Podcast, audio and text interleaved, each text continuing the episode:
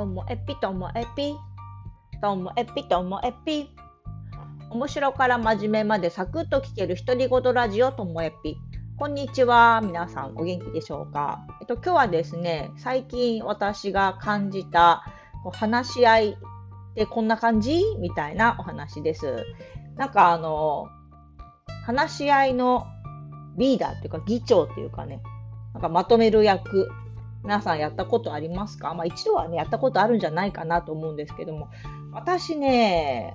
あのそんなそういうの得意じゃないんですよね。得意じゃない理由の、まあ一つ目は、まあ大抵仕事の場合だと、私はもうこうしたいっていう意思がはっきりしすぎてて、なんかあんまり話し合いっていうんじゃなくて、私が案を言って承認をもらうみたいなことの方が多いので、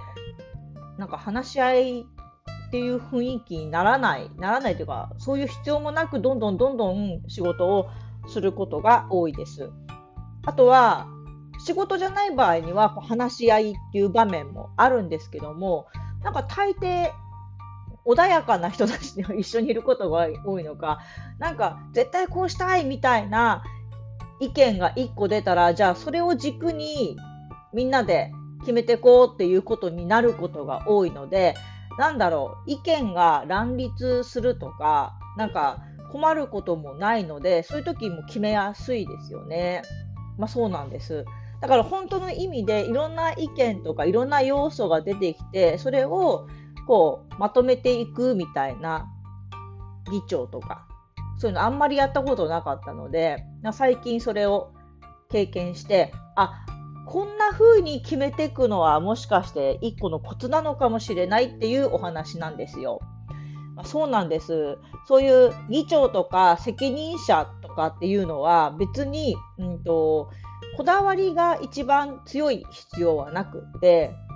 今まではそうだったんですよ。私がこうしたい、ああしたいって意思がはっきりしてる場合、そのままリーダーとか議長とかすることが多かったので、でも今回そうじゃないんですよね。私の中でそんなにこだわりがなくって、みんなの話聞きながら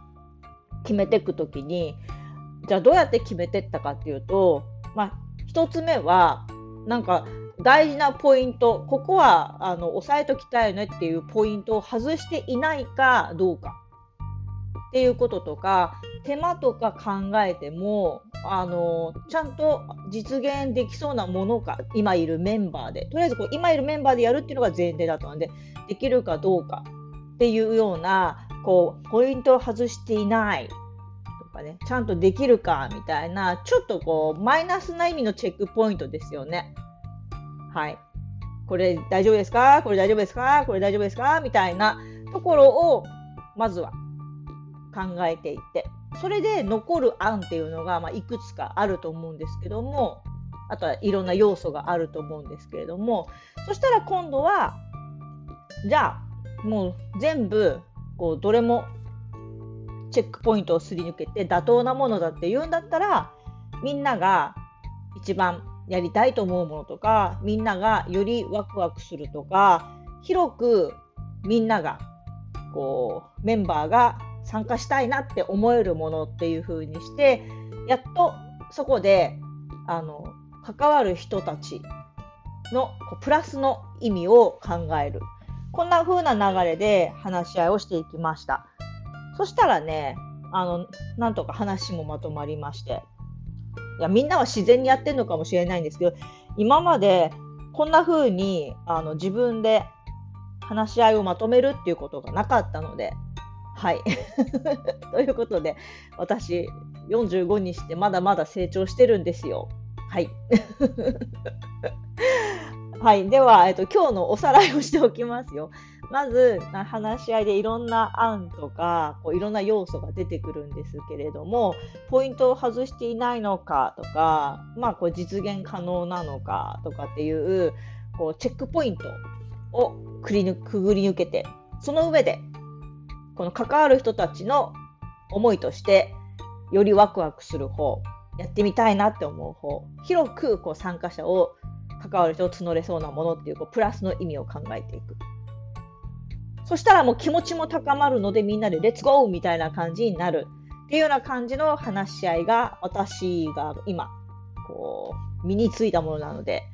皆さん、何か話をね、こう決めたいときは私を呼んでください。私上手になったと思います。